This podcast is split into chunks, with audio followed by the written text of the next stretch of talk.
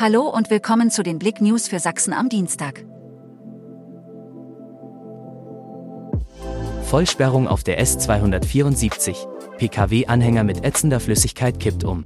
Am Montagnachmittag kam es gegen 13.45 Uhr auf der S274 in Eibenstock zu einem Verkehrsunfall. Ersten Informationen zufolge ist ein Pkw, von der B283 kommend, an der Kreuzung auf die S274 abgebogen.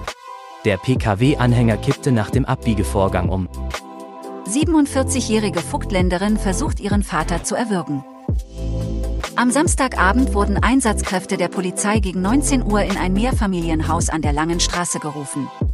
Nach ersten Erkenntnissen kam es zu einem Übergriff einer 47-Jährigen auf ihren 79-jährigen Vater. Sie beabsichtigte vermutlich, den Mann zu erwürgen.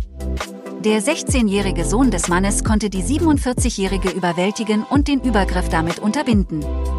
Der 79-jährige erlitt leichte Verletzungen. Albert Motorrad im Fokus der Bürgermeisterwette in Schneeberg.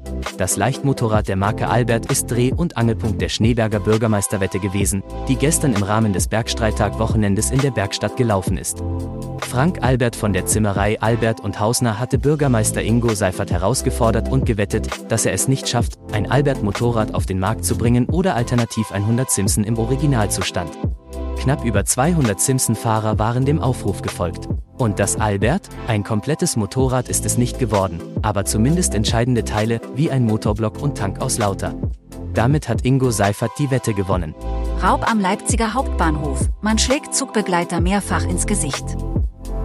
Ein 65-jähriger Zugbegleiter saß auf einem Gleis und wartete auf einen Zug, als sich zunächst ein Unbekannter neben ihn setzte. Er fragte den Zugbegleiter, ob er in seinem Koffer Geld hätte. Das verneinte der 65-Jährige und wurde dann unvermittelt in das Gesicht geschlagen. Als er flüchten wollte, schlug der Tatverdächtige erneut zu und entfernte sich schließlich mit dem Koffer.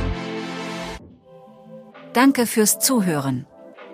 Mehr Themen auf blick.de